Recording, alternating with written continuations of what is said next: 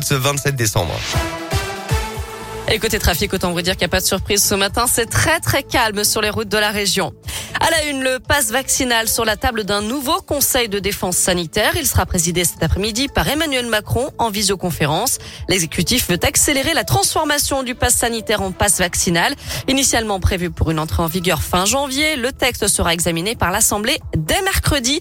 Le passe vaccinal pourrait donc être mis en place dès le 15 janvier. Le conseil de défense doit aussi réévaluer aujourd'hui la situation sanitaire avec le variant Omicron.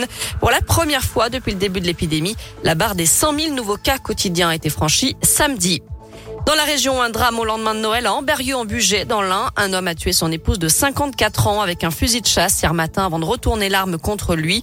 Grièvement blessé, selon le progrès, il était transporté par hélicoptère vers un hôpital lyonnais. Une autopsie du corps de la victime doit être réalisée dans les prochains jours. Pour rappel, 101 femmes ont été tuées par leur conjoint ou ex-conjoint cette année, selon un bilan arrêté au 16 novembre dernier. Autre drame à Lyon, un homme de 42 ans s'est noyé dans la darse de Confluence hier. Selon le progrès, la victime était descendue à l'eau une première fois pour nager. Lorsqu'elle a voulu y retourner, les policiers municipaux lui ont demandé de remonter à quai. Mais très vite, ils l'ont vu couler à pic. Son corps a été repêché sans vie. Que faire pour éliminer les excès des fêtes de Noël, des repas à n'en plus finir les 24 et 25 décembre et peut-être même encore hier Vous pensez déjà remettre le couvert pour le jour de l'an?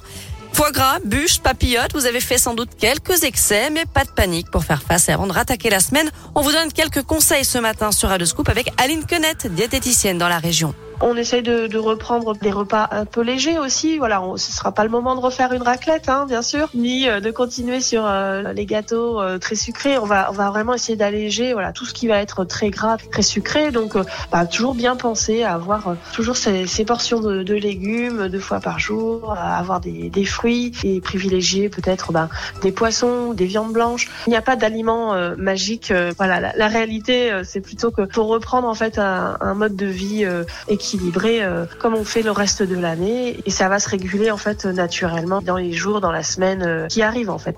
Alors autre conseil évidemment bien s'hydrater avec de l'eau, je précise, et reprendre une activité physique. Et puis la petite astuce en plus, hein, c'est la tisane de menthe, mélisse et cumin pour mieux digérer. Il faut prendre dans les jours qui suivent les gros repas un jus citron dans de l'eau chaude aussi à jeun au lever et consommer du radis noir paraît-il pour détoxifier le foie.